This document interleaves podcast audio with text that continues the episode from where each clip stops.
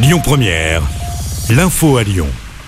Bonjour Christophe et bonjour à tous. À quelques kilomètres de Lyon, la commune de Douvres dans l'Ain est toujours sous le choc après le quintuple homicide. Un jeune homme a tiré sur sa famille recomposée.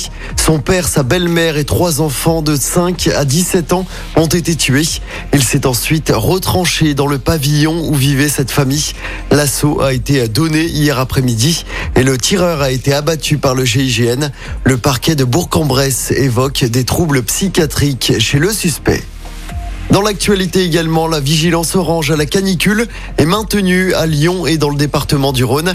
Malgré une petite baisse des températures aujourd'hui, le mercure va de nouveau s'affoler avec 37 degrés attendus dès demain. De fortes chaleurs sont encore annoncées jusqu'en début de semaine prochaine. On enchaîne avec vos prévisions trafic pour ce nouveau week-end de départ en vacances. Ce sera rouge dans la région pour les départs de demain.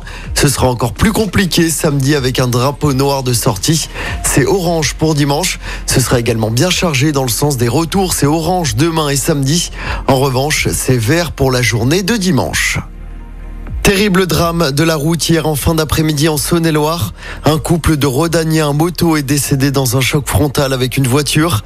Les deux victimes ont été tuées sur le coup. Le conducteur du véhicule a lui été transporté à l'hôpital. Une enquête a été ouverte pour déterminer les circonstances du drame. Et puis le corps d'un homme repêché dans la darse de Confluence à Lyon. C'était hier après-midi. La victime n'a pas pu être réanimée malgré l'intervention des secours. L'homme serait un SDF d'une cinquantaine d'années qui était bien connu du quartier. Les circonstances de la chute ne sont pas encore connues. On passe au sport, le Tour de France, nouvelle étape dans les Pyrénées.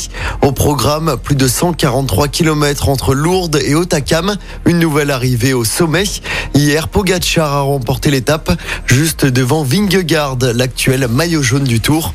Le Français Romain Bardet remonte à la sixième place au classement général. Et puis toujours en sport, en football, l'OL perd son ancien capitaine. Léo Dubois est arrivé en Turquie hier soir. Le latéral français va s'engager avec Galatasaray. Léo Dubois a été accueilli en héros hier soir par les supporters turcs. Écoutez votre radio Lyon Première en direct sur l'application Lyon Première, lyonpremière.fr et bien sûr à Lyon sur 90.2 FM et en DAB+. Lyon Première